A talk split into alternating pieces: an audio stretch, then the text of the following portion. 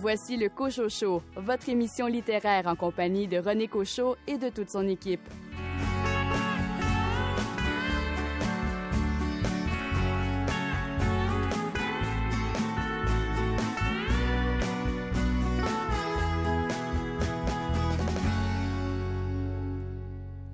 Bien le bonjour tout le monde, ici René Cochot. J'ai le grand bonheur d'animer cette émission littéraire entourée évidemment de chroniqueurs et de chroniqueuses hors pair qui euh, chaque semaine se démènent pour lire avec passion certains livres et de vous partager leurs récents coups de cœur. Cette semaine, une émission à nouveau euh, fort chargée, entre autres un entretien avec l'auteur Emmanuel Lauzon qui signe un roman qui a pour titre Addict aux éditions de Mortagne dans la collection Tabou. Et cette semaine, pour m'entourer, Louis Gosselin dans un premier temps. Louis, cette semaine, un roman policier. Le roman Est tombe les morts de Valérie Dionne. De votre côté, Caroline Tellier, vous avez été marquée par la qualité de l'œuvre de Christian Lemieux-Fournier qui signe un recueil de récits aux éditions Sémaphore qui a pour titre Partir. Christian Lemieux-Fournier a une plume là, très, très authentique, tellement pleine de sens. C'est très, très touchant. Richard Mignot, de votre côté, spécialiste en littérature policière, quel polar est tombé sous vos mains? La Cité de feu de Kate Moss aux éditions Sonatine. Et finalement, Rachel Graveline, quel livre vous a passionné cette semaine? Alors, cette semaine, je vous parle de Psychose d'Ariane Charland dans la collection Tabou chez les éditions de Mortagne. Nous jetterons également un coup d'œil sur les nouveautés en librairie et bien sûr, toute l'actualité littéraire de la dernière semaine vous sera livrée au cours des deux prochaines heures. Bonne émission. Il est où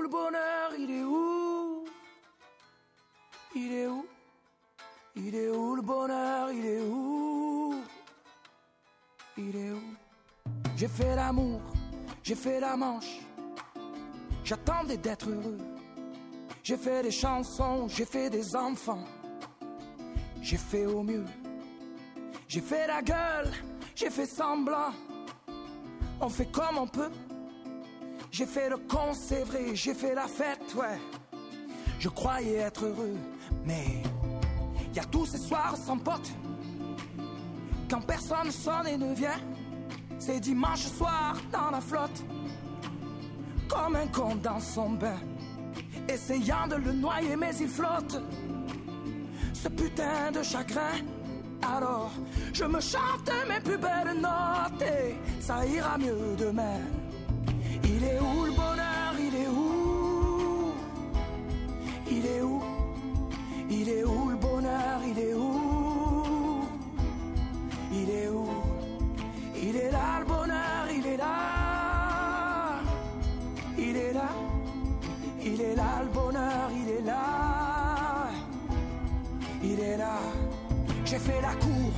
J'ai fait mon cirque.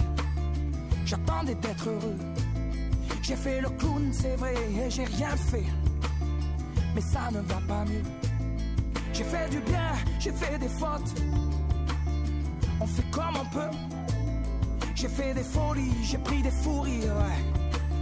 Je croyais être heureux, mais y a tous ces soirs de Noël où l'on sourit poliment pour protéger de la vie cruelle tous ces rires d'enfants et ces chaises vides qui nous rappellent ce que la vie nous prend.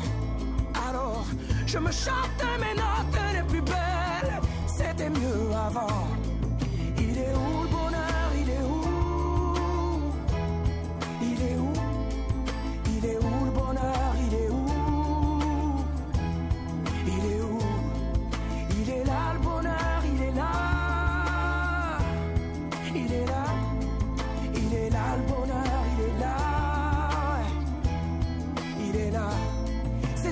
Le bonheur. Ris pas trop fort d'ailleurs, tu risques de l'éteindre. On le veut le bonheur, oui. On le veut. Tout le monde veut l'atteindre. Mais il fait pas de bruit le bonheur, non. Il fait pas de bruit. Non, il n'en fait pas. C'est con le bonheur, ouais. Car c'est souvent après qu'on sait qu'il était là.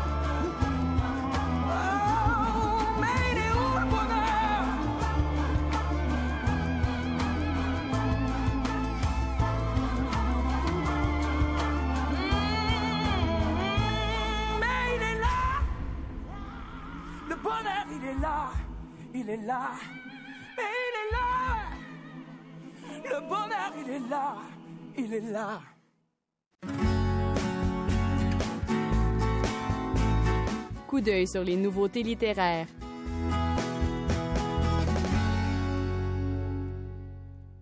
Les nouveautés en librairie sont les suivantes. Anatomie d'un scandale de Sarah.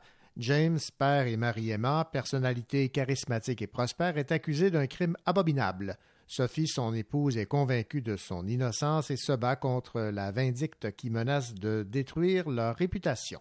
Autre nouveauté, une république lumineuse de Andrés Barba. En 1933, à San Cristobal, une trentaine d'enfants parlant une langue inconnue surgissent de la forêt voisine, terrorisant la ville. Leurs agissements aboutissent à une tragédie.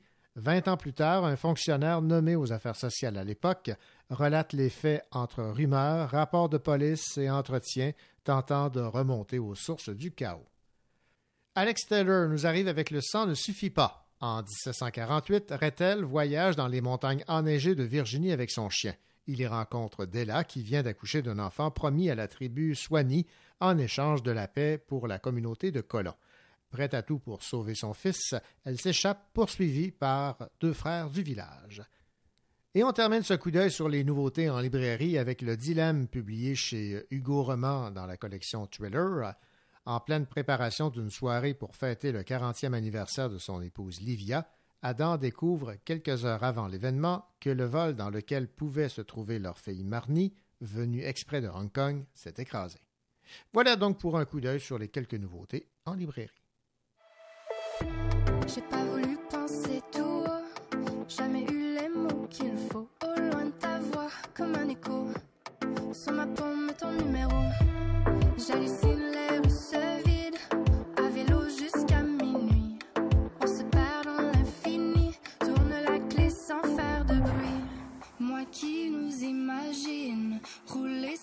Réfléchir, escale entre deux villes pour goûter à l'impossible. On se voit quand il fait noir, ferme les yeux pour mieux se voir.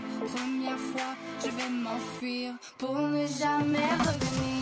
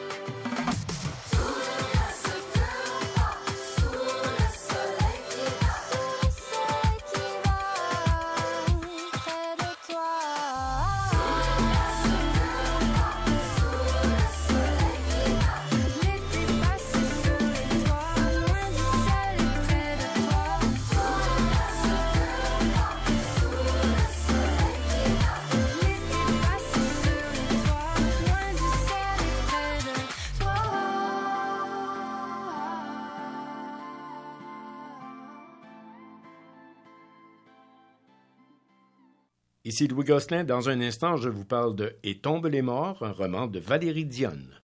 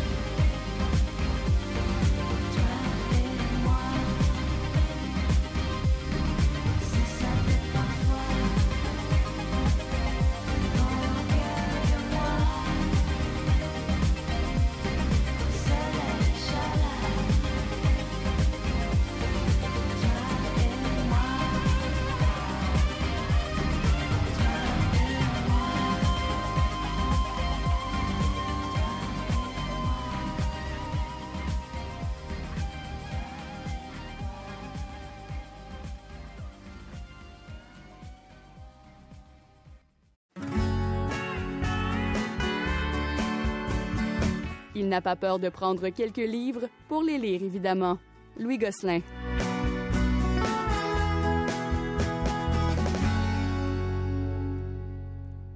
Louis Gosselin, cette semaine, vous avez lu un livre de Valérie Dionne, Et tombent les morts, une enquête de Corinne Dulac publiée aux euh, éditions ADA dans la collection euh, Corbeau. Alors, qu'avez-vous euh, pensé de ce livre dont le titre déjà accroche? Hmm. Oui, absolument. Un livre de près de 400 pages. Valérie Diane a une trentaine d'années. Elle a étudié en traduction à l'Université de Laval. Elle est retournée aux études en inhalothérapie, domaine dans lequel elle a travaillé pendant huit ans.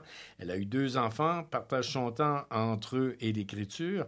Et Tombe les morts, c'est son deuxième roman, après L'ombre des villages, publié en 2018. Les deux romans ont la même héroïne, la journaliste Corinne Dulac, qui est aidée de son fiancé, le détective James Bergevin. Alors, Et tombe les morts, ça raconte une enquête pour retrouver une statuette d'une déesse indienne, Kali, qu'on a découvert à Québec sur un site de fouilles archéologiques. La statuette a été volée, les morts s'accumulent depuis ce temps-là, c'est que la statuette serait ensorcelée. Alors l'histoire se passe de nos jours, en grande partie dans la ville de Québec, mais aussi en France. Et là-dessus, il faut savoir que les deux romans de Valérie Dionne sont dans le même genre, sont des enquêtes policières auxquelles se mêlent du fantastique et du surnaturel également. Et comme je n'avais pas lu le premier, ben, j'ai eu un peu de mal avec les personnages principaux qui font de la sorcellerie si l'auteur compte en publier d'autres avec les mêmes personnages, je lui conseillerais de nous rappeler constamment pourquoi ils font de la sorcellerie, comment ça a commencé, tout ça. Ça me faisait penser à Nora Roberts qui a écrit euh, des romans policiers avec F. Dallas qui se passe en 2060. On est rendu, je pense, à 50 quelques romans de la même détective. Et dans chaque roman, elle nous rappelle tout le temps qu'il y a eu, il y a eu tel événement qui est survenu. C'est pour ça qu'aujourd'hui, le monde est tel qu'il est, puis etc. Alors ça, euh, ça, ça m'a manqué un peu comme ayant pas lu le premier. J'en mm-hmm. ai manqué un petit peu. Mais euh, je c'est une fois, une fois cette convention-là acceptée qu'il y a des personnages qui font de la sorcellerie, l'histoire est très bien menée. Il y a quelques descriptions qui seront parfois superflues à mon goût, mais ça demeure un bon divertissement pour des lecteurs et des lectrices. Je dirais fin adolescence également, si on veut s'embarquer dans du surnaturel et dans une enquête policière en même temps. C'est un petit grain de sel de plus qui vient ajouter à une enquête policière normale avec la déesse Kali et, euh, je dirais, toute une symbolique mhm. autour de la déesse et tout ça qui est bien illustré dans le roman. Alors, ça se lit très, très bien. Ben, merci beaucoup, Louis Gosselin. Alors, je rappelle le titre Et tombe les morts de Valérie Dionne, une enquête de Corinne Dulac aux euh, éditions ADA dans la collection Corbeau. Merci.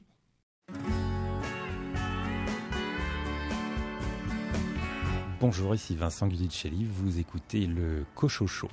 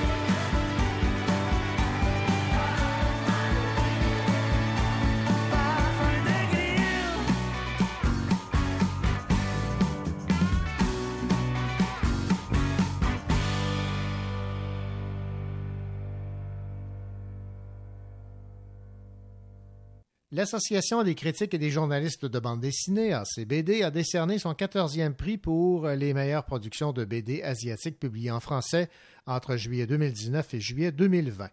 L'honneur est allé au mangaka Sengo, publié chez Casterman.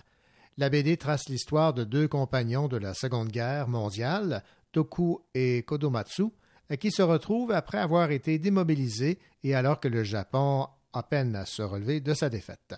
Bien que les deux candidats soient différents, leur passé forge une solide amitié. Le premier tome de la série Sengo Retrouvailles est paru au Québec le 5 mars dernier, tandis que la seconde partie Initiation est parue le 4 juin. Famille, le troisième volume, arrivera en librairie au début du mois d'août. L'intégralité de cette série japonaise compte sept tomes.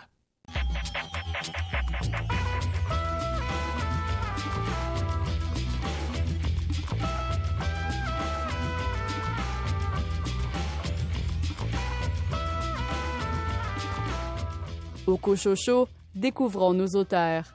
Qu'est-ce qui a poussé André Jacques à devenir auteur de romans policiers? C'est un peu mes lectures. Bon, d'abord, je vais rendre un hommage à ma mère. Ma mère était une grande lectrice. Euh, toute mon enfance, toute mon adolescence, j'ai vu ma mère lire. Quand j'ai fait mes études, à une époque euh, lointaine, au cours classique ici au séminaire de Sherbrooke, euh, j'adorais les cours de littérature et euh, à la fin de mon cours classique, j'ai décidé d'aller étudier en lettres. Donc, mon amour de la littérature était là. Et comme, je, pense, tous les gens qui font des études en lettres rêvent plus ou moins de, devenir écrivain. on est tellement attiré par la littérature qu'on veut y participer. Donc, euh, mes études ont évidemment, ont évidemment contribué à mon appétit d'écriture. Et ensuite, j'ai été professeur après mes études. Euh, j'ai été professeur de littérature, entre autres, professeur de français au cégep de Thetford. je baignais encore dans la littérature et j'étais entouré de gens, Bertrand Bergeron, qui est un grand nouvelliste, Louise Dupré, qui à cette époque-là enseignait euh, au cégep de Thetford, Louis Scott Noir, euh, Daniel Dussault. Il y avait plusieurs personnes qui écrivaient autour, ce qui est évidemment stimulant. Et moi, je suis venu sur le tard, mais j'ai foncé là-dedans. Parce que tout à coup, j'ai. Bon, j'adorais lire, j'adorais tout lire, euh, la, poésie, tout, mais j'aimais particulièrement le polar. Puis à un moment donné, j'ai dit, bah écoute, c'est ça que j'aime, c'est ça que je vais faire.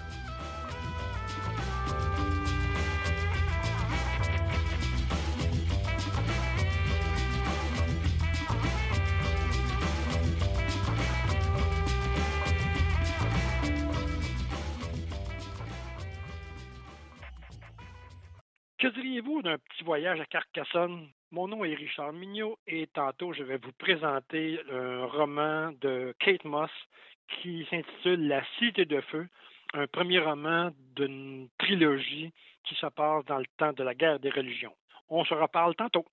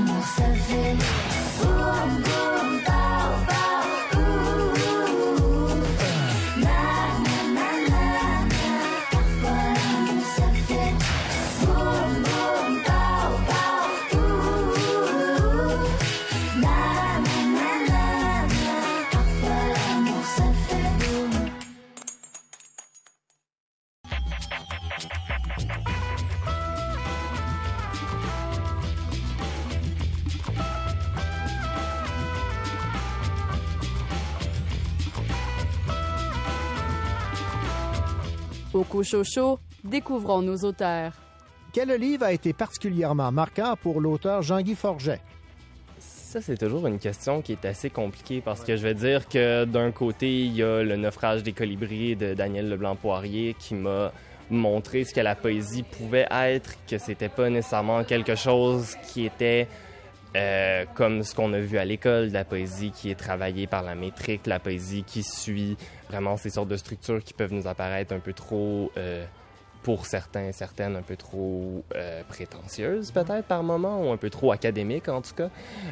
mais d'un autre côté, il y a tellement d'œuvres qui ont façonné ma manière d'écrire, dont notamment La vie littéraire de Mathieu Arsenault, qui m'a introduit à ces hybrides génériques des œuvres qui se situent exactement au carrefour entre l'essai, le roman et la poésie. Et ça, c'est toujours un projet qui m'a vraiment fasciné et qui, je pense, alimente encore beaucoup euh, mon écriture, que ce soit quand je cherche à écrire de la poésie ou quand j'écris du roman. Je dois dire que moi-même, c'est pas nécessairement une question que je me pose tant que ça au niveau générique, mais je pense que si je ne l'ai pas à me la poser, c'est parce que j'ai rencontré la vie littéraire de Mathieu Arsenault qui m'a montré que c'était peut-être pas une question qui importait tant que ça.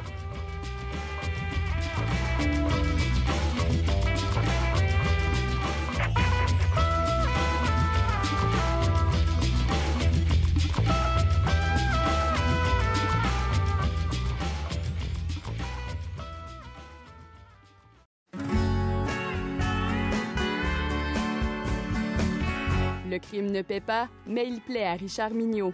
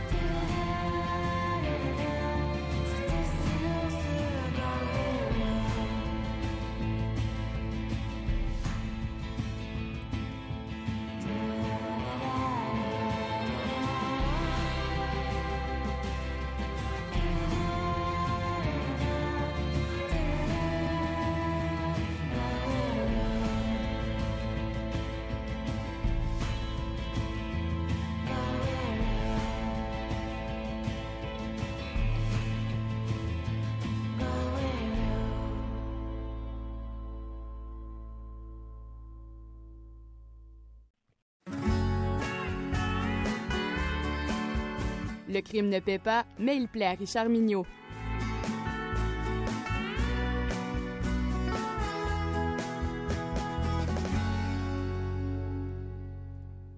Richard Mignot, êtes-vous en feu? Je suis en feu. J'aimerais vous parler d'une belle cité qui s'appelle Carcassonne. La cité de feu. Et là, on fait référence Exactement. à ce roman de Kate Oui. Moss. Oui, Kate Moss avec un E, pour ne pas confondre avec la Kate Moss, pas de E, Oui. la célèbre mannequin anglaise. D'accord. Kate Moss est reconnue comme une excellente auteure de romans historiques depuis la parution de sa trilogie du Languedoc, avec ses trois titres évocateurs, Labyrinthe, Sépulcre et Citadelle. De très bonnes lectures euh, pour les amateurs de romans historiques. Donc, elle-même, qui réside dans la célèbre cité de Carcassonne, a situé l'action de cette trilogie-là dans cette citadelle médiévale. Mais avec la cité de feu, on y revient avec un- une vision un petit peu différente. Avec un début de série historique qui se passe au 16e siècle, en plein centre d'une guerre de religion entre les catholiques et les protestants, une période très noire de l'histoire de France. Historiquement, ces guerres de religion ont débuté le 1er mars 1562 avec le massacre de Vassy, où des Huguenots complètement désarmés ont été massacrés par les troupes catholiques de François, duc de Guise. Ces guerres ont pris fin le 13 avril 1598 avec l'édit de Nantes. La plus célèbre bataille, donc le plus célèbre moment de ces guerres a été le massacre de la Saint-Barthélemy en 1572. On parle d'une tuerie qui touchera plus de 10 000 protestants sans aucune forme de procès. Voici en trois phrases le résumé de 36 ans de guerre acharnée de deux religions qui prônent l'amour du prochain et la paix sur terre. Vous avez le don du résumé. Oui, c'est ça, oui. c'est donc dans ce cadre explosif que l'histoire de ce roman commence, mais non, pas tout de suite. Le roman commence plutôt dans un cimetière en Afrique, en février 1862. Une femme arrive au bout de sa quête. Elle veut retrouver la fortune familiale et rétablir la réputation de sa famille. Dans ses mains, elle tient une Bible ancienne et des papiers, des documents qui remontent à presque 300 ans, donc à peu près à l'époque des guerres de religion. Et c'est dans ce cimetière qu'elle pourra enfin achever sa mission. Mais soudain, elle sent le froid d'un canon de pistolet sur sa nuque. Je n'en dis pas plus. L'auteur non plus, parce que ça va être la fin de la trilogie. Ce sera au bout de ces 300 ans d'histoire que nous saurons enfin ce qui s'est passé dans les quelques générations précédentes de la famille de cette femme. Mais retournons à Carcassonne en 1562, là où tout commence vraiment. Marguerite Joubert, que tout le monde appelle Minou, est une jeune fille de 19 ans, délurée et entreprenante. Elle doit s'occuper de la librairie de son père, de son frère et de sa jeune sœur, parce que depuis le retour de sa tournée hors de Carcassonne, son père ne va pas bien du tout, emmuré dans un silence oppressant. Qu'est-ce qui lui est arrivé? On ne le sait pas, mais on va l'apprendre évidemment au courant de ce roman. Une rencontre va transformer la vie de Minou. Elle tombe amoureuse d'un jeune Huguenot soupçonné d'avoir participé au vol d'une relique catholique, le suaire d'Antioche. On se rend vite compte que cet amour sera difficile pendant cette guerre religieuse. Donc une jeune fille catholique et un jeune garçon huguenot, ça se mélange mal dans une guerre de religion. Ce jeune homme qui s'appelle Piette Raydon est donc poursuivi inlassablement par un haut, haut dignitaire catholique très ambitieux, le curé Vidal. Le curé Vidal qui était un ami quand ils étaient tous les deux aux études. Mais ça change, l'amitié change. Cet ecclésiastique est aussi l'amant d'une châtelaine désargentée, mais avec des ambitions énormes, qui ne recule devant rien pour satisfaire ses besoins qui sont immenses. Blanche de Bruyère, une femme prête à tout, même au meurtre, pour atteindre ses buts. C'est quoi ses buts? Le pouvoir et l'argent. La table est donc mise pour une confrontation entre ces deux couples, dans un climat tendu de guerre religieuse. Il est très difficile de résumer ce récit en quelques lignes sans en dévoiler trop d'éléments qui pourraient gâcher votre lecture. Cependant, je dois dire que Kate Moss a tricoté une intrigue passionnante autour de la vie de ses personnages, du combat pour leur identité et surtout pour la sauvegarde de leur liberté. liberté de pensée et liberté de religion. On s'attache à ces personnages et on aime détester ceux qui leur veulent du mal. L'auteur possède le talent de construire des personnages crédibles, bien campés.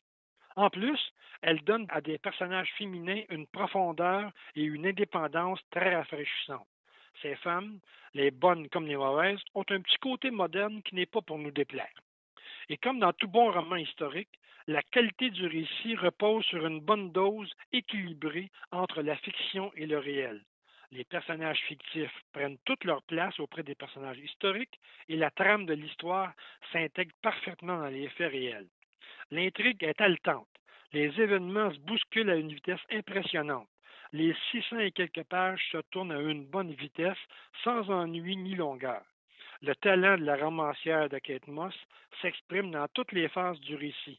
On sort de cette lecture en ayant appris beaucoup sur cette guerre des religions, mais aussi sur les motivations profondes des gens qui y participaient. Ce premier tome est parfaitement réussi et nous donne envie de lire rapidement les suivants. Il faudra cependant attendre la suite, probablement au printemps prochain. Je vous le recommande en attendant.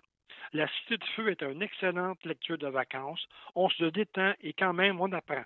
Sans oublier que les guerres de religion ne sont pas juste dans les livres d'histoire ou dans les romans historiques. L'humanité a-t-elle appris de ses horreurs? On se le demande vraiment. Je vous souhaite une bonne lecture sur ces paroles un peu pessimistes. Mais réaliste. Et peut-être, oui, malheureusement. ouais. Richard Mignot, merci beaucoup pour euh, cette critique donc de ce premier d'une trilogie, La Cité de Feu de Kate Moss aux éditions Sonatine. Merci et à la prochaine. À la prochaine, à bientôt.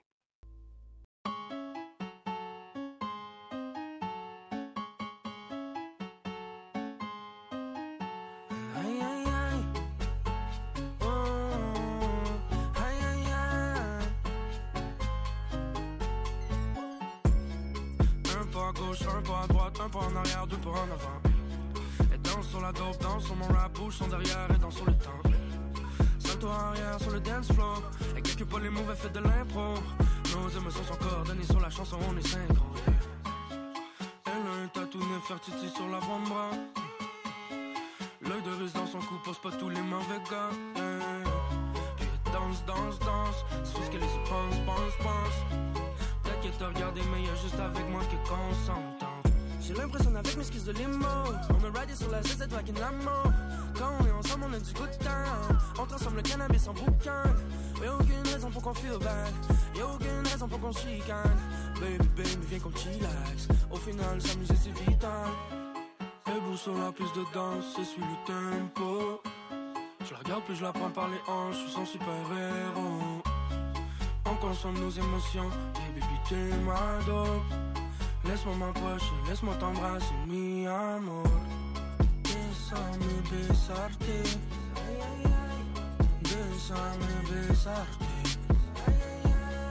Déjame besarte. Déjame besarte. Sonima.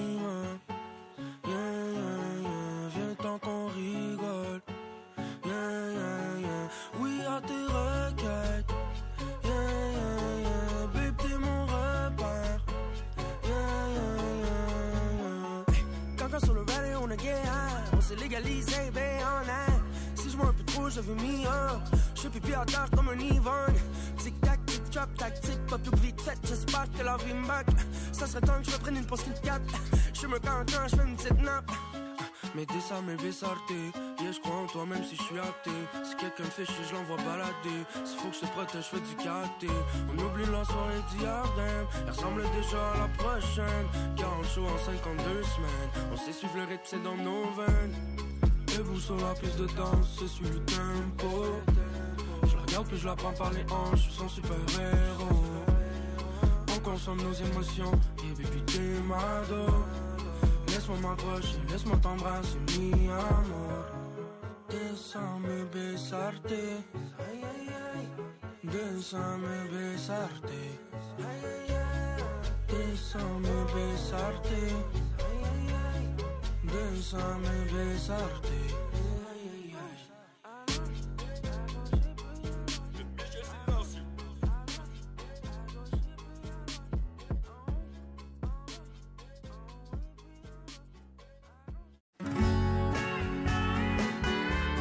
Ici Nicolas Giguère, vous écoutez l'émission littéraire Le Cochot Show animée par René Cochot.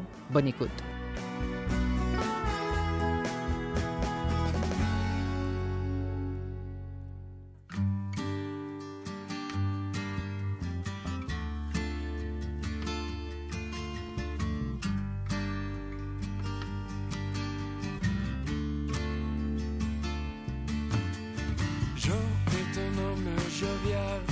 Raconte des blagues en lisant le journal. Et bien que d'apparence assez loin d'exemplaires, il n'épargne personne de ses commentaires. Voilé sous le couvert de traits humoristiques, se cachent les ulcères de l'angoisse chronique. Oh, Jean est un homme sans travail qui boucle les mois en vendant au détail de beaux petits sachets ou bien des comprimés contenant l'intégrale de la pharmacopée. Mais certains soirs, il se demande à quoi ça rime. Et certains soirs, on le voit seul au fond du gym. Alors il pousse, pousse, pousse de la fonte pour oublier la honte. Alors il pousse, pousse, pousse de la fonte pour oublier la honte. Une jolie maman qui soigne son corps et chérit ses enfants. Personne ne connaît l'étendue de son drame et les pensées qui rongent son petit cœur de femme. Son homme a pris la poudre d'escampette avec une gamine de 10 ans, sa cadette. Oh, Anne voudrait le faire payer, mais elle est incapable de toute méchanceté. Il est sans le sou n'a rien à son nom, et il ne mérite quand même pas la prison. Mais certains soirs, elle se demande à quoi ça rime, et certains soirs, on la voit seule au fond du gym. Alors elle pousse, pousse, pousse de la fonte pour oublier la honte. Alors elle pousse, pousse, pousse de la fonte pour oublier suis un chanteur populaire qui, au dire de plusieurs, a vraiment tout pour plaire. Derrière ma façade de stoïque bel autre, je suis aussi solide qu'une statue de plâtre. Quand la nuit tombe et que mon esprit vagabonde, j'ai tant aussi souvent peur de la fin du monde. Oh, oh. Suis un chanteur populaire et je fais ce que je peux pour ne pas être amer. Lorsqu'il me faut passer par-dessus mes principes pour qu'on joue mes chansons ou mes vidéoclips.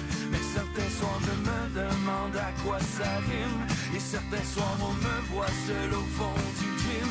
Alors je pousse, pousse, pousse de la fonte pour oublier la honte. Alors je pousse, pousse, pousse de la fonte pour oublier la honte. On a tous sur le cœur un alter et sur les épaules le poids de l'univers. Condamné à fournir constamment un effort pour ne pas devenir notre propre poids mort. Mais certains soirs on se demande à quoi rime et certains soirs on est tous seuls au fond du gym. Alors pousse, de la fonte pour oublier la honte.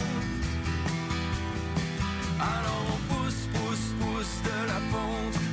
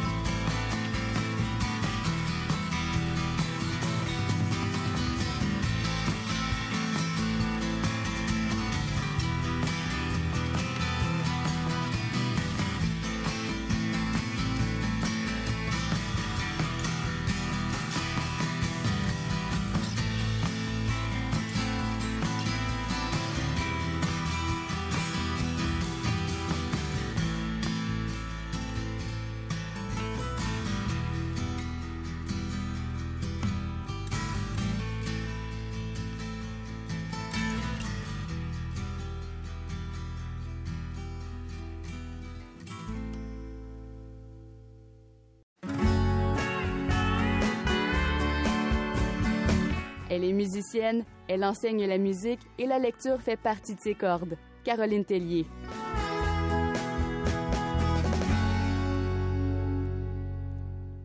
Caroline, cette semaine, Christian Lemieux Fournier, en fait, ce sont des, récits qu'on retrouve aux éditions euh, Sémaphore et euh, le titre de, ce, de cet ouvrage dont vous allez nous parler cette semaine, c'est euh, Partir. Oui, exactement, René. J'ai une question pour vous. Est-ce que Christian Lemieux Fournier s'est inspiré de ma mère ou si toutes les mères se ressemblent? Ah, bonne question. Voilà. Alors, en fait, la mère de son récit fume, boit du café instantané, mange du cheddar jaune, elle est pivelée, comme ma mère. Et elle se comporte comme une vraie, vraie mère des années 70. Je vous lis la preuve. Elle prend une bonne gorgée de café, s'allume une autre cigarette et replonge. Reprend là sa rêverie, mais un souci vient la contrarier. Elle pense à tout ce travail qu'elle devra faire demain. Elle ferme les yeux.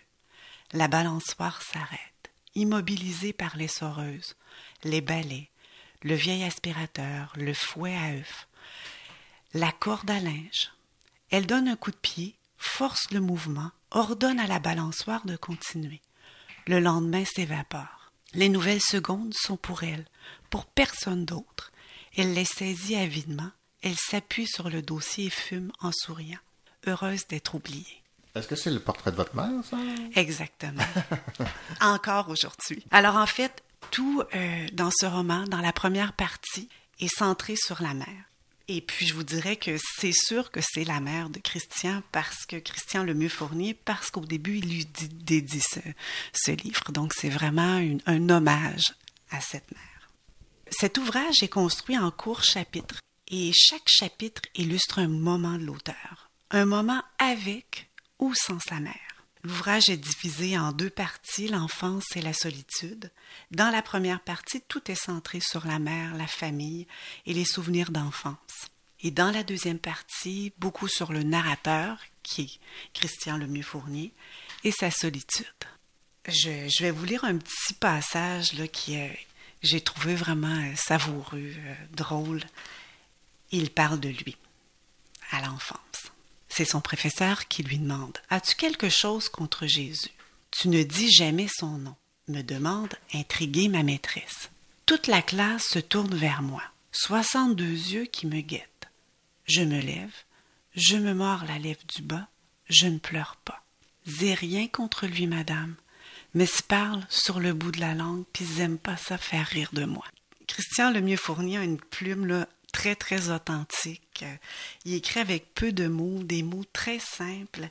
Il raconte des petites histoires anodines, mais tellement pleines de sens. C'est très, très touchant. On sent bien, bien la fragilité de l'enfance dans l'extrait que je viens de vous lire, entre autres, et la force de la mère. Et on sent dans la deuxième partie de, de l'ouvrage le vide laissé par le départ de celle-ci. Si vous voulez, je peux, je peux vous lire autre chose. Donc, euh, c'est un passage où la mère euh, est en fin de vie. Pensez, lorsque d'où l'on vient s'en va. Faudrait savoir où l'on veut aller. Le temps, cul-de-sac, l'absurde que l'on craint de nommer, l'escalier qui cesse sec devant un mur de béton, d'où l'on ne veut redescendre, d'où l'on ne peut que s'envoler pour de bon. Ça continue comme ça. Dans la deuxième partie, l'auteur nous partage d'autres petites histoires. C'est comme s'il se reconstruisait peu à peu à travers de nouveaux souvenirs, les siens, les siens avec sa famille. L'on retrouve cette très très belle phrase vers la fin du, euh, du livre. Et je terminerai avec ça. Finalement, ce sont les petits souvenirs qui remplissent les grands vides. C'est beau.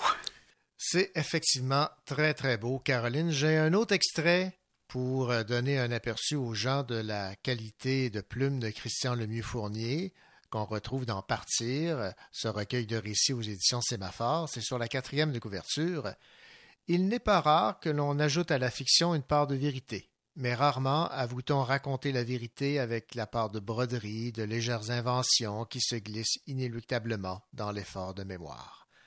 Alors, maintenant, Caroline, quelle chanson avez-vous choisi de nous présenter pour clore cette chronique sur ce magnifique livre de récits de Christian Lemieux Fournier, avec évidemment en toile de fond la thématique qu'on retrouve? J'ai choisi une chanson tout à fait appropriée à ma mère d'Yves Duteuil. Caroline Tellier, merci beaucoup. Merci à toi, René.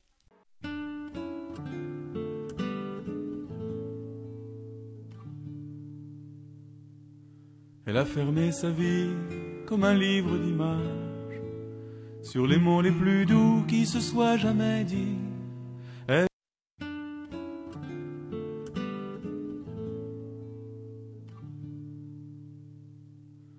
A fermé sa vie comme un livre d'images sur les mots les plus doux qui se soient jamais dit. Elle qui croyait l'amour perdu dans les nuages, elle l'a redécouvert creux du dernier lit. Et riche d'un sourire au terme du voyage, elle a quitté son corps comme on quitte un bateau, en emportant la paix gravée sur son visage, en nous laissant au cœur un infini fardeau. Elle souriait de loin, du cœur de la lumière, son âme était si claire aux franges de la voyait du bonheur jusque dans sa misère, tout l'amour de la terre qui s'en allait sans bruit. Comme autour d'un chagrin, les voix se font plus tendres. Un écrin de silence entourait nos regards. Les yeux n'ont plus besoin de mots pour se comprendre. Les mains se parlent mieux pour se dire au revoir. Moi qui ne savais rien de la vie éternelle, J'espérais qu'au-delà de ce monde de fous, ceux qui nous ont aimés nous restent encore fidèles et que parfois leur souffle arrive jusqu'à nous. Elle souriait de loin du cœur de la lumière et depuis ce jour-là, je sais que dans sa nuit, il existe un ailleurs où l'âme est plus légère et que j'aurais moins peur d'y voyager aussi. Elle a fermé sa vie comme un livre d'images sur les mots les plus doux qui se soient jamais dit. Elle qui croyait l'amour perdu dans les nuages, elle l'a redécouvert au creux du dernier lit. Et riche d'un sourire au terme du voyage, elle a quitté son corps comme on quitte un ami en emportant la paix gravé sur son visage, en nous laissant à l'âme une peine infinie. Ici Rachel Graveline. Un peu plus tard dans l'émission, je vous parle du roman Psychose d'Ariane Charland, publié aux éditions de Mortagne.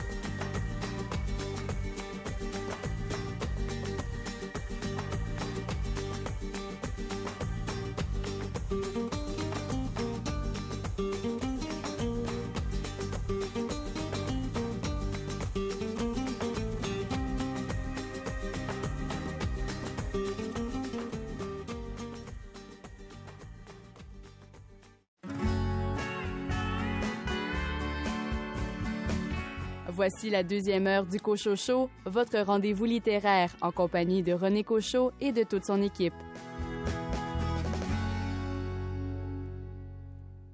Au cours de cette deuxième partie d'émission, vous aurez l'occasion d'entendre la chronique de Rachel Graveline qui s'est intéressée au livre Psychose de Ariane Charland aux éditions de Mortagne et un entretien avec un auteur de cette même maison d'édition qui signe dans la collection Tabou. Il s'agit de Emmanuel Lauzon.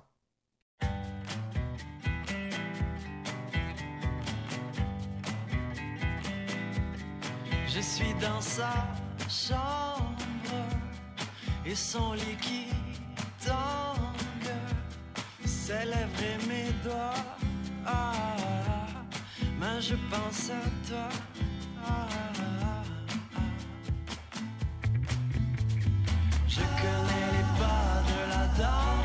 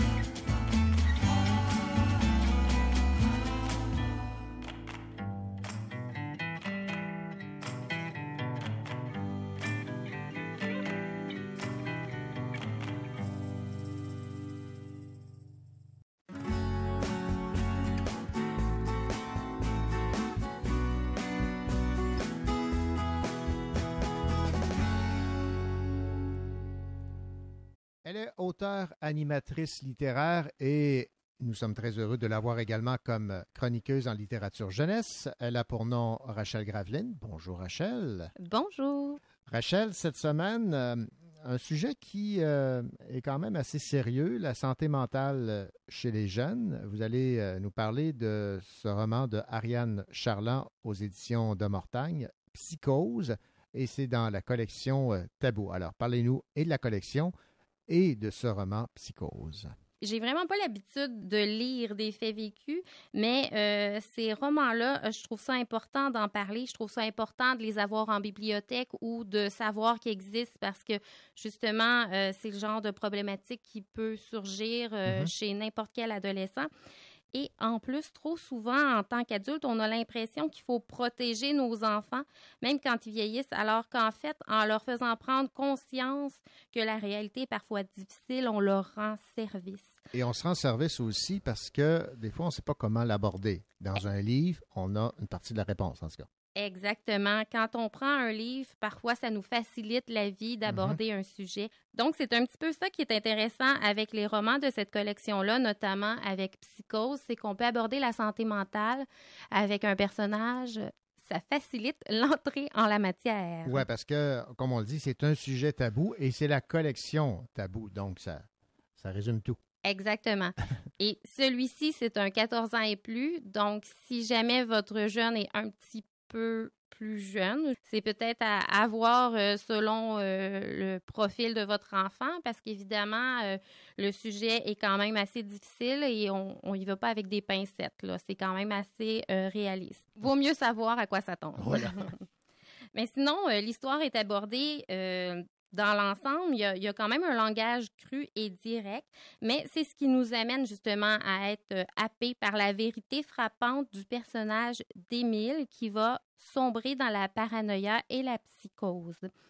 D'ailleurs, l'auteur utilise une narration interne à plusieurs voix pour nous faire glisser dans euh, l'enlisement du personnage, mais elle va aussi utiliser les autres personnages autour d'Émile, comme ses parents, ses amis, sa petite amie, pour nous montrer comment les autres vont être affectés aussi par cette réalité-là.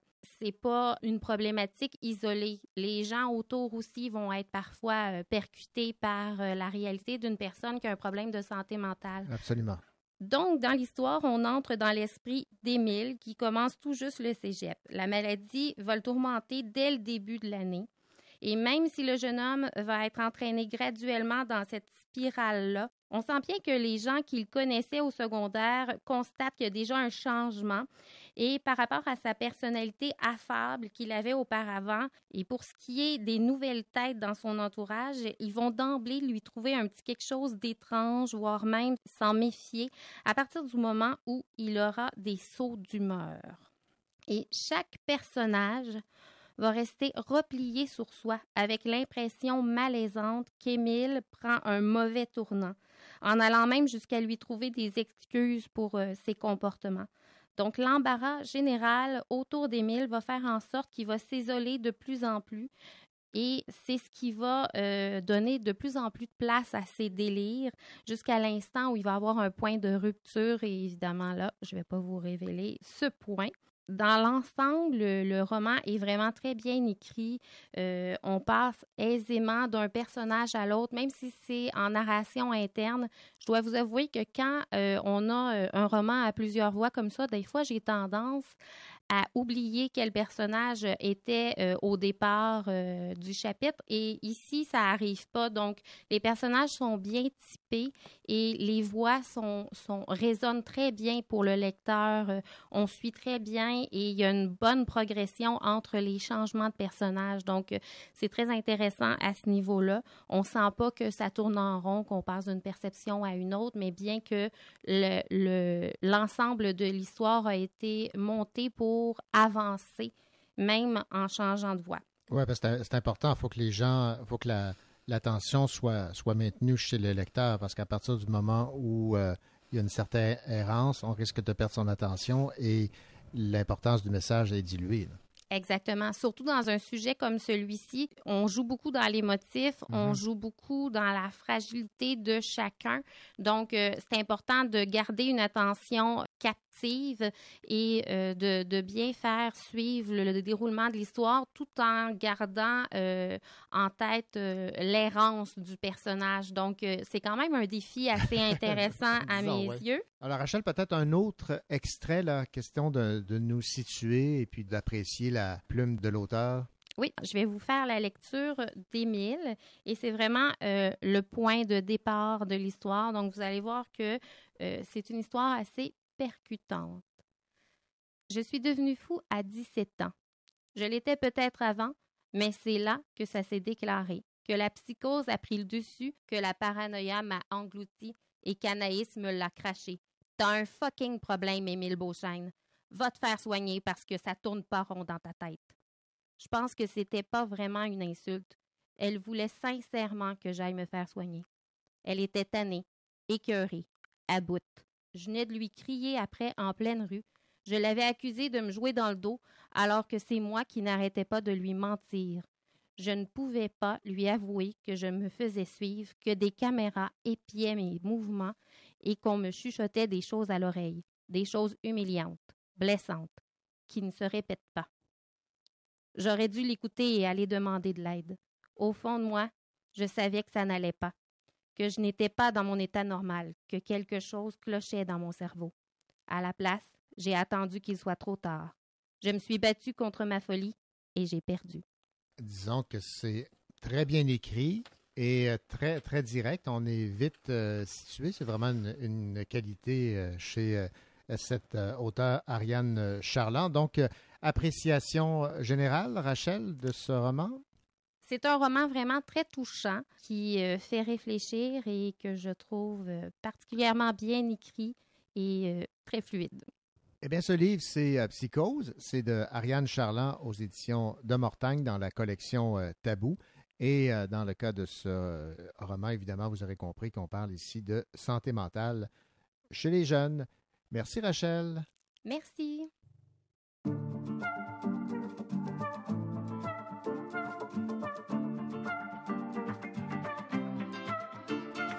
Me donnes de l'eau de l'océan par tes vagues sur ma plage. Je te donne le vent, le ventre chaud, tes caresses de mille pages. Tu me laisses espoir de te voir, mais dans la seconde d'après, tu t'enfuis. Par le parfum de ton corps, je savoure déjà le fruit.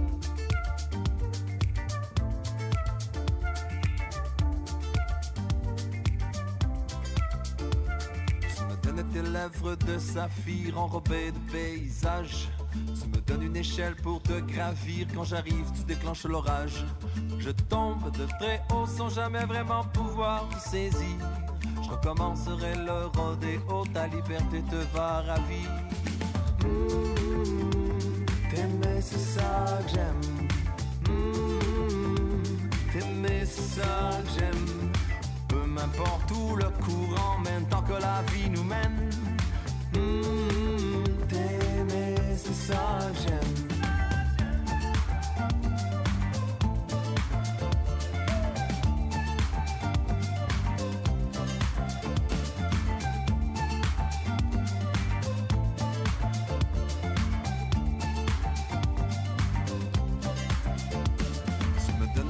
De l'or je veux pas nous mettre en cage. Ta vie c'est de l'art, c'est de l'arc-en-ciel, t'es comme un genre de voyage. Les mouvements que tu dessines sont ceux de la vie sublime. Avec toi je ressens le flot auquel l'amour nous destine. Mmh, T'aimer c'est ça que j'aime. Mmh, T'aimer c'est ça que j'aime. Peu m'importe où le courant mène, tant que la vie nous mène. T'aimer, c'est ça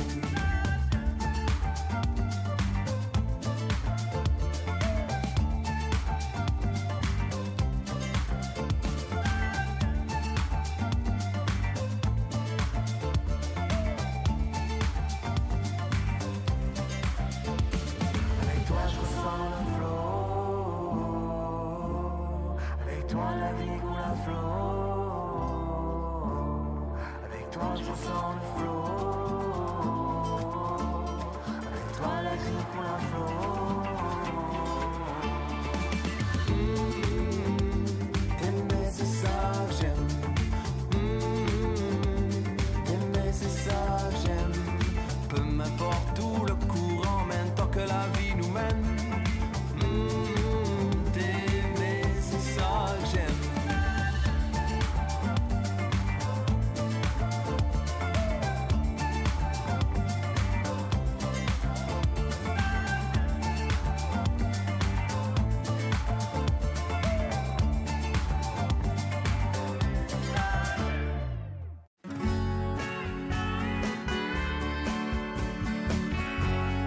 Le Cochot Show en compagnie de René Cochot et de toute son équipe.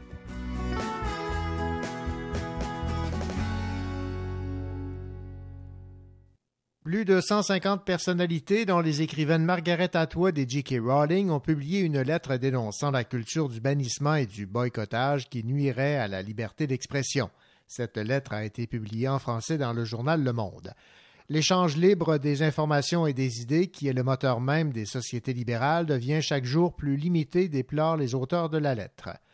La censure que l'on s'attendait plutôt à voir surgir du côté de la droite radicale se répand largement aussi dans notre culture. Intolérance à l'égard des opinions divergentes, goût pour l'humiliation publique et l'ostracisme, tendance à dissoudre des questions politiques complexes dans une certitude morale aveuglante. Pour appuyer leurs propos, les auteurs de la lettre mettent en avant le fait qu'on renvoie des rédacteurs en chef pour avoir publié des articles controversés, on empêche des journalistes d'écrire sur certains sujets, on enquête sur des professeurs à cause des œuvres littéraires qu'ils citent en classe, on limoge des dirigeants d'organisations pour des erreurs qui ne sont parfois que des maladresses. Parmi les personnes ayant signé cette lettre, on retrouve l'auteur Salman Rushdie, visé par, rappelons-le, une fatwa de mort en 1989 pour avoir écrit le roman Les versets sataniques, et l'écrivain syrien Khaled Khalifa, dont certaines œuvres ont été interdites en Syrie.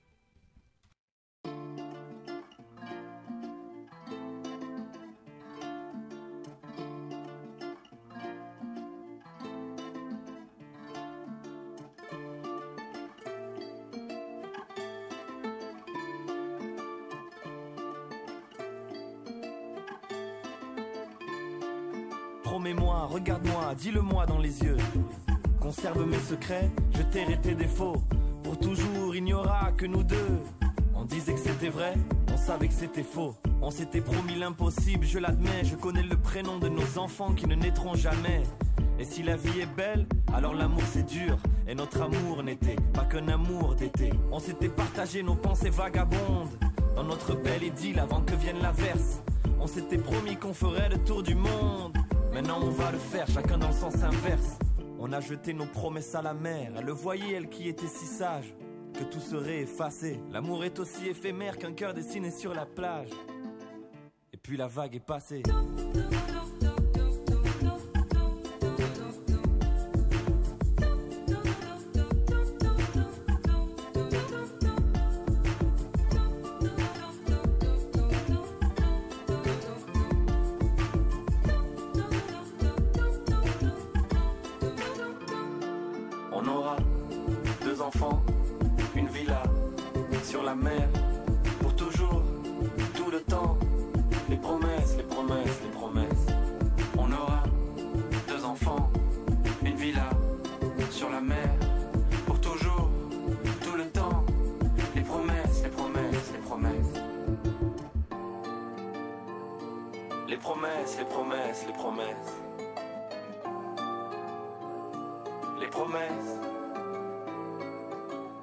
Est-ce que tu repenses aussi au premier rendez-vous Les promesses d'aujourd'hui effacent celles de la veille?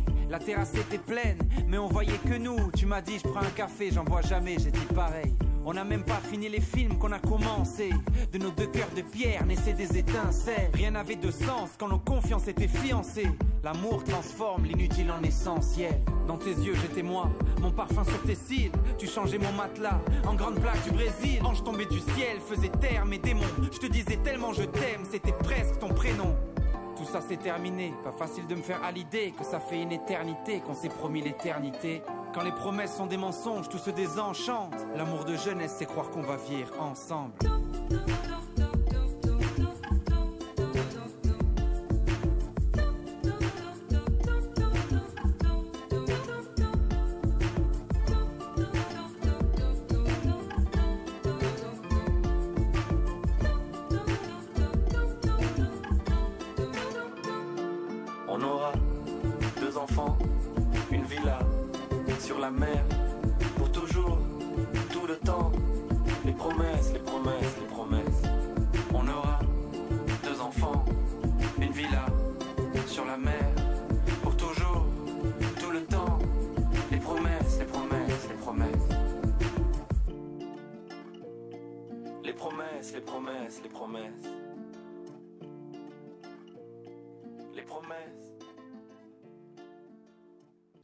Canada repousse d'un an sa présence comme invité d'honneur à la prestigieuse foire du livre de Francfort. Il sera donc en vedette en 2021 plutôt qu'en 2020. La foire du livre de Francfort offre aux créateurs canadiens une occasion sans précédent de présenter leurs œuvres dans le cadre de la plus grande foire commerciale du domaine de l'édition au monde. L'Association nationale des éditeurs de livres accueille avec soulagement cette annonce. J'aime, ta grand-mère.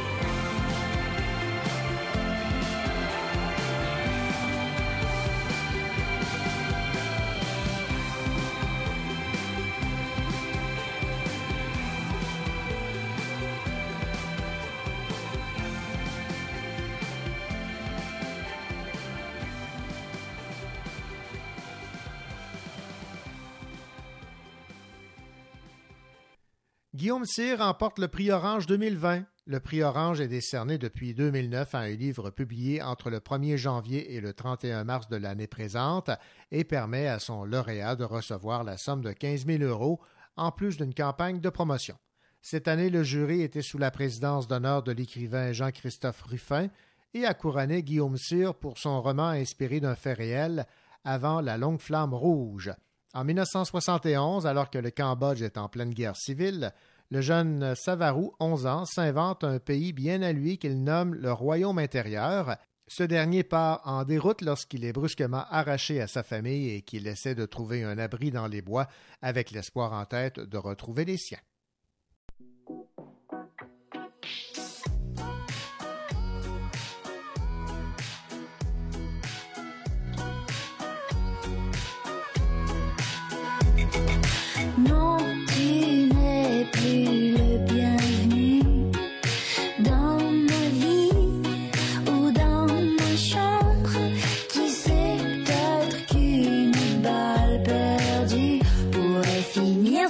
Sa course dans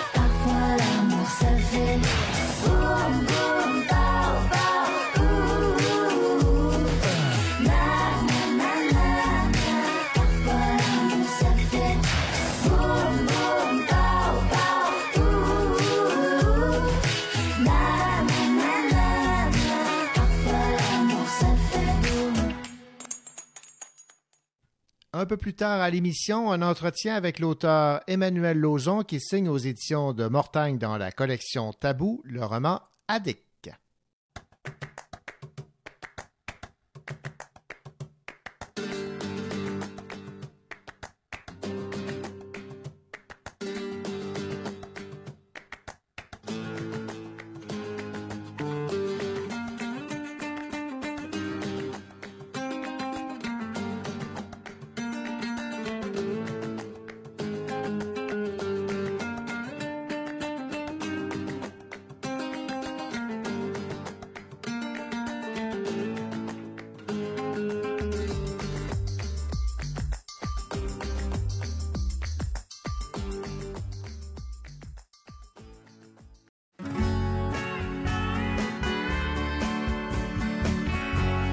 Vous écoutez le Cochocho en compagnie de René Cochot et de toute son équipe.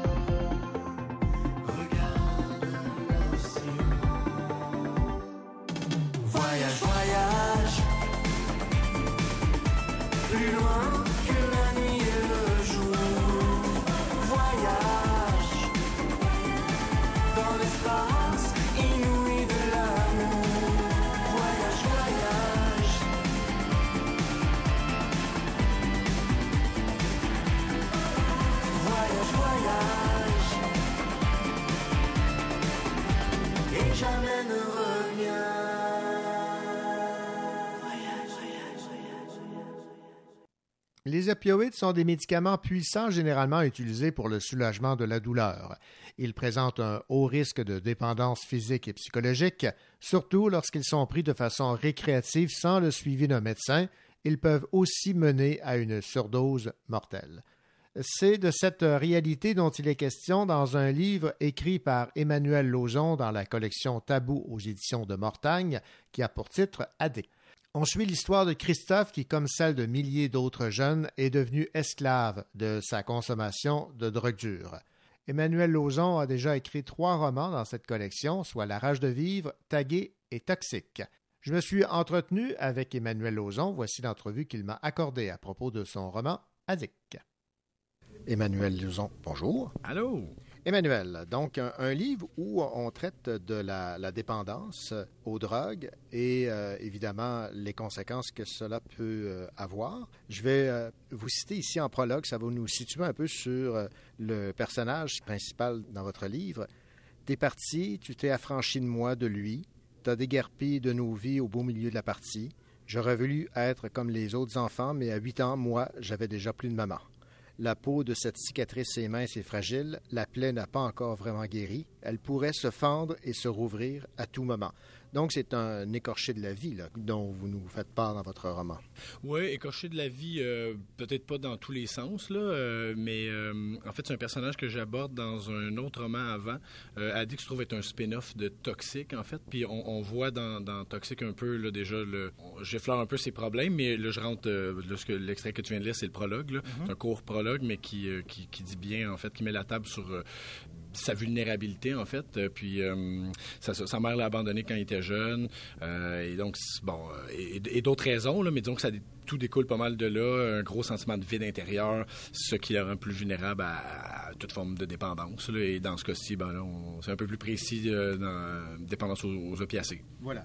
Alors, qu'est-ce que j'ai fait? Comment ma vie a-t-elle pu dérailler à ce point en si peu de temps? Probablement que les rails n'étaient pas très solides. Depuis que je suis petit, j'ai comme un immense trou en moi.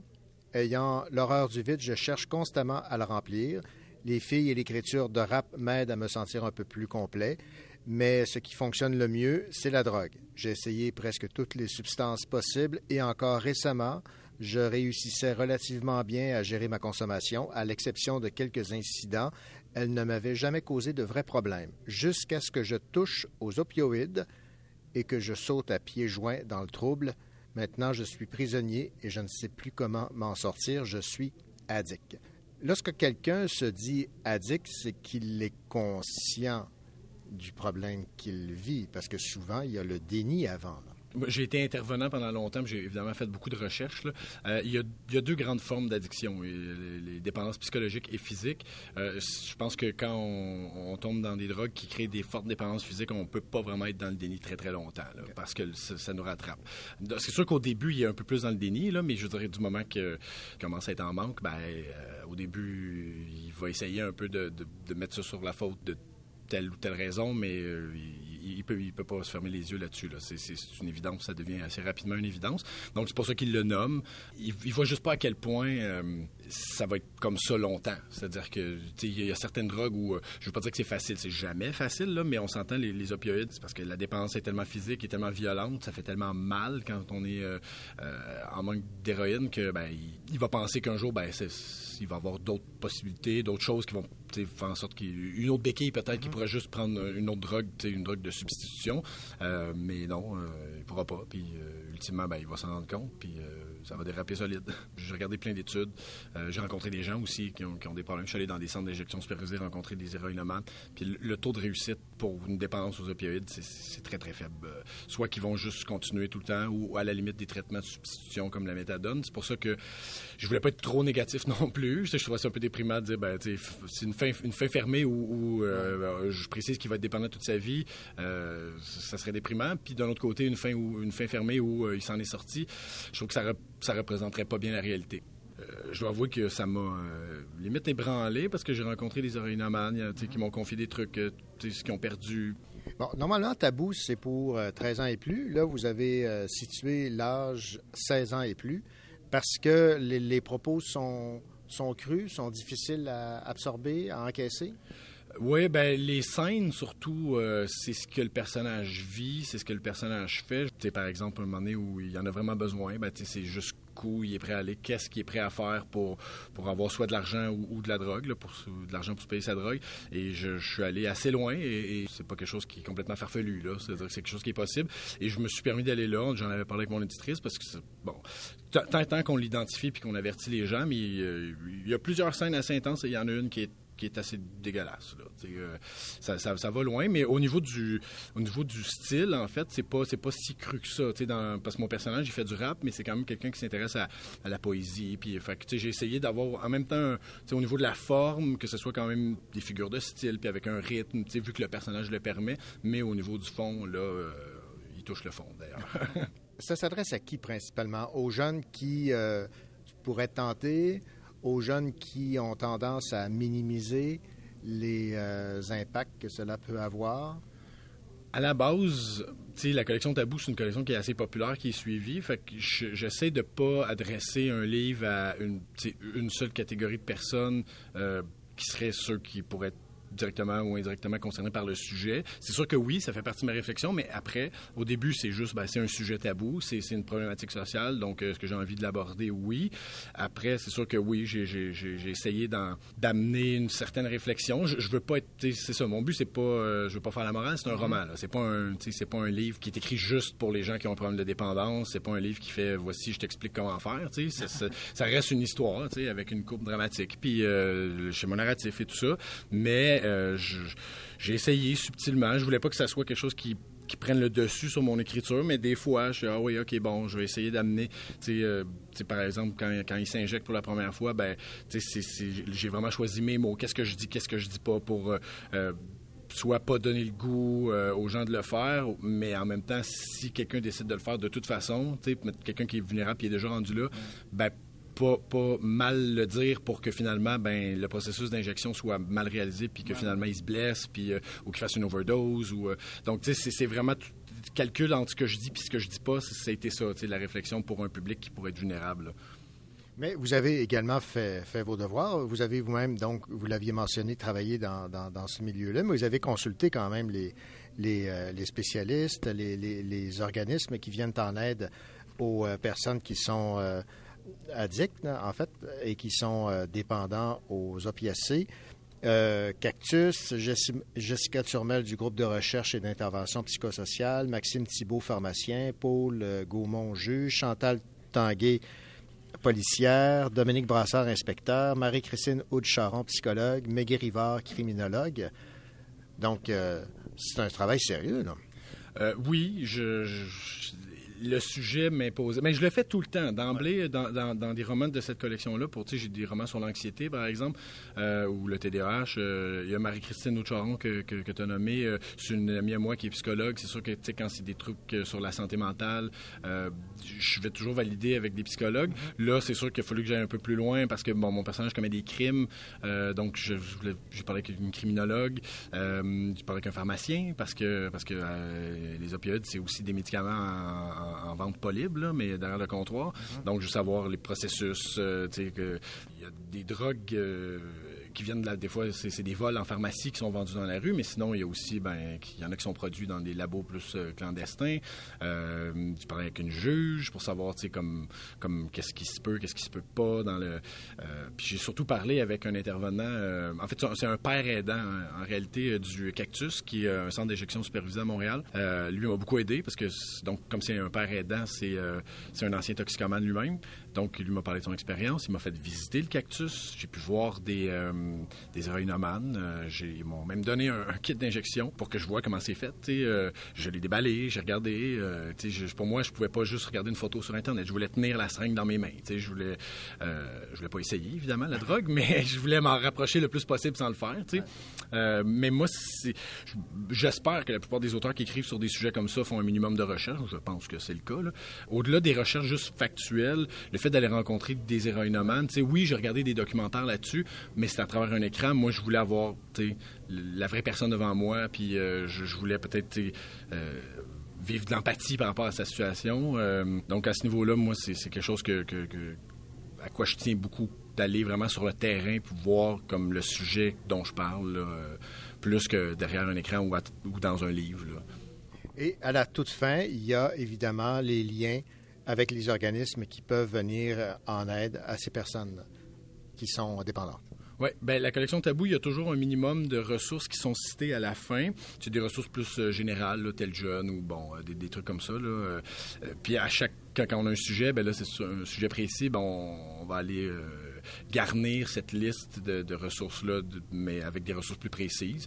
Euh, dans ce cas-ci, ben, c'est sur la toxicomanie de façon générale, parce que je ne crois pas qu'il y ait, ben, à part peut-être c'est ça, le cactus ou des trucs comme ça, des centres d'injection supervisés, mais tout ce qui est centre de désintox ou des trucs comme ça, c'est sur la désintox euh, de façon générale. Fait qu'on donne des ressources plus précises. Fait que si quelqu'un qui lit ça, euh, soit qui est lui-même ou elle-même prise avec un problème de drogue ou quelqu'un de sa famille, ben, on ne les laisse pas tout seul après une lecture qui peut être potentiellement troublante. Pour certains, ça peut l'être moins, pour d'autres plus.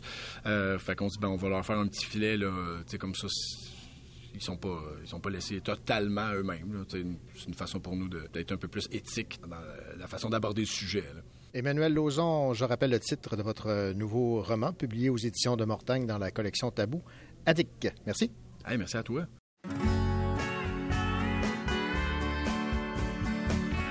Ici Annika Parence, éditeur, et vous écoutez le Cochocho avec René Cochot.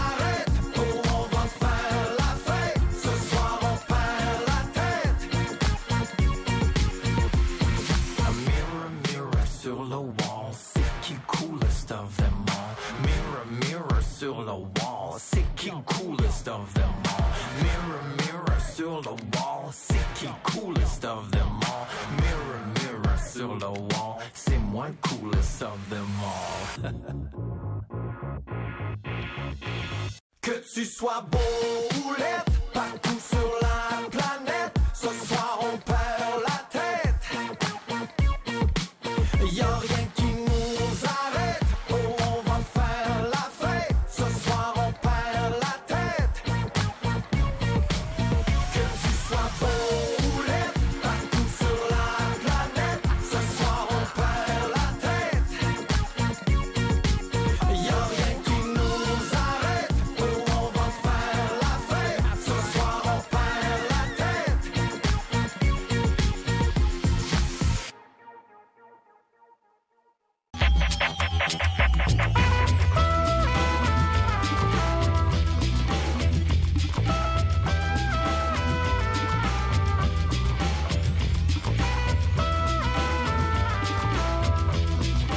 Cochocho, découvrons nos auteurs.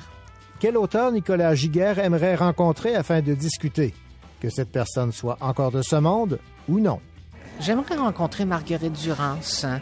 Euh, bon, qui est décédée aujourd'hui, qui a eu une vie en même temps euh, pleine de rebondissements, une vie hors norme, aussi une vie euh, très très dure aussi, bon, avec une liaison aussi complètement déchirante avec Yann Andrea aussi, bon, qui était d'abord un lecteur qui a voué son, son admiration, puis ensuite s'est développé une relation passionnée, mais en même temps carrément impossible, puisque Yann Andrea donc était lui-même homosexuel, et là bien évidemment il s'est engagé toute une espèce de dynamique complètement perverse dans leur relation. Mais j'aurais aimé la rencontrer parce que c'est une auteure pour moi qui justement qui continue de compter beaucoup avec ses romans où tout est un peu vaporeux, tout est un peu brumeux. On n'est jamais tout à fait certain de ce qui se produit. Dans Moderato Cantabile, on a l'impression que c'est toujours un peu la même scène qui se reproduit, c'est-à-dire un homme une femme sur le bord de la mer, ils boivent du vin. Euh, ils discutent, ils disent tout et rien. Euh, c'est-à-dire cette idée de faire beaucoup avec assez peu de choses.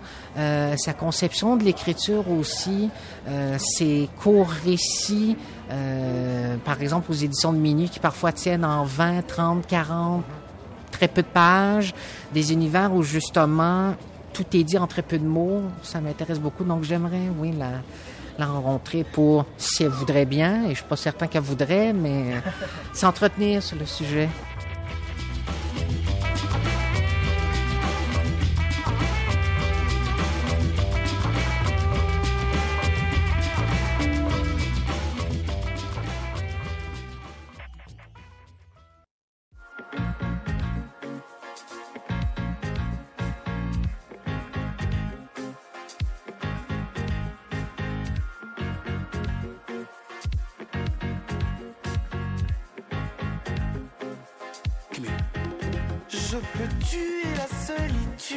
Si tu m'aimes le faire. Mhm. Changer les habitudes, j'espère. Ne plus croiser le fer. Partir en croisière. Je veux qu'on se voit clairement.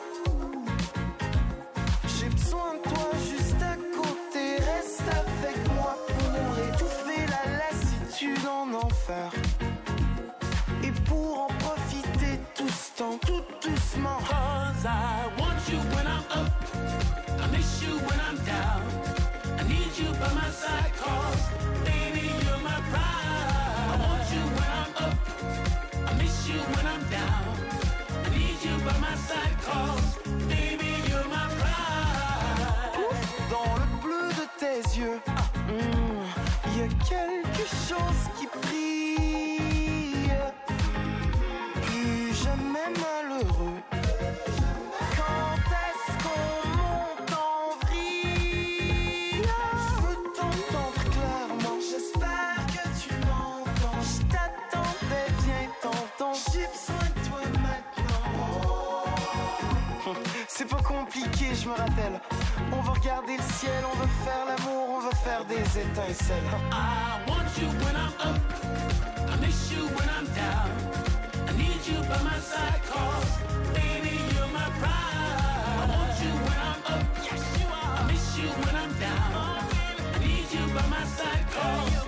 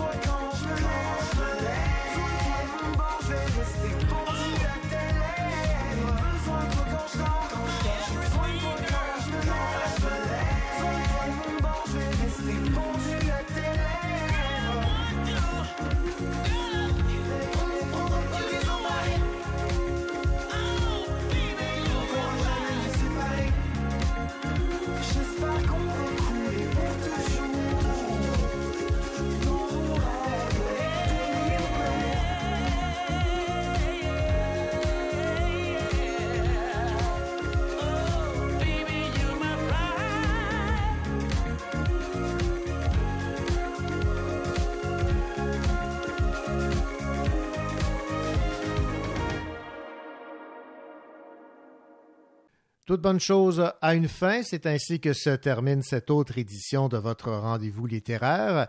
En mon nom et au nom de toute l'équipe, nous vous souhaitons une belle semaine et rappelez-vous surtout de belles lectures. Allez, au revoir, à la semaine prochaine.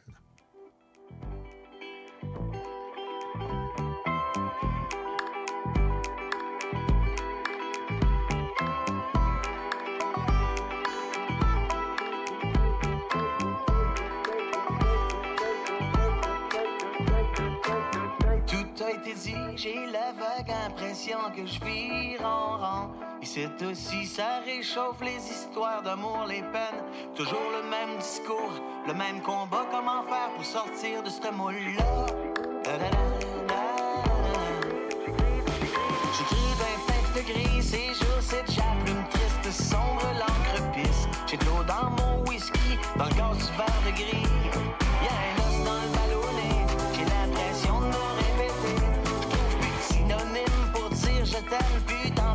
pour dire que je te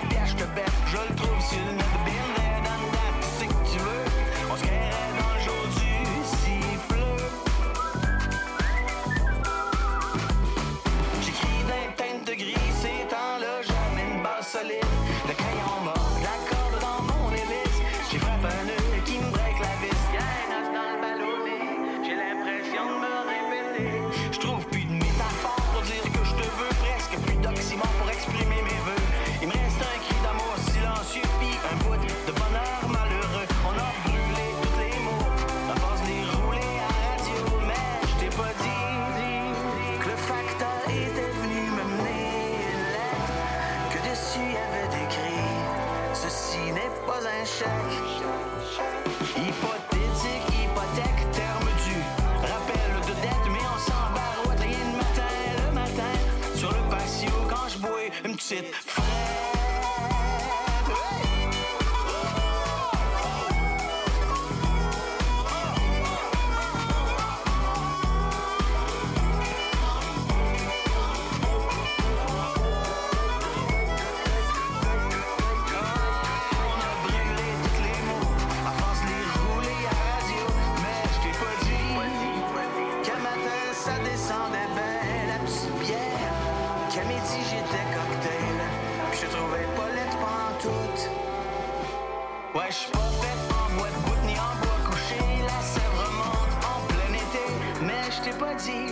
faisait beau en Asti aujourd'hui. Miss Météo était jolie. En robe soleil, pas de manteau de pluie. Elle comptait